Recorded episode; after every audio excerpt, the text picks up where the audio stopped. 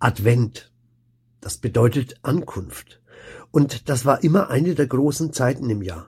Vor allem natürlich im Kirchenjahr, aber das hat ja jahrhundertelang das Leben bei uns geprägt. Inzwischen ist der Advent keine Fastenzeit mehr, keine Zeit der Besinnung, sondern eher eine des besinnungslosen Kaufens. Ich kann das sogar verstehen. Ich weiß ja, wie anstrengend das ist. Man will doch den Menschen eine Freude machen, aber die haben ja alles. Und das, was sie sich noch wünschen würden, das ist in aller Regel als Geschenk zu groß und zu teuer. Also jedenfalls für uns, die wir nicht zu denen gehören, bei denen Geld keine Rolle spielt. Aber vielleicht hilft uns ja ein kleines Gedicht von Joachim Ringelnatz beim Schenken. Schenke groß oder klein, aber immer gediegen.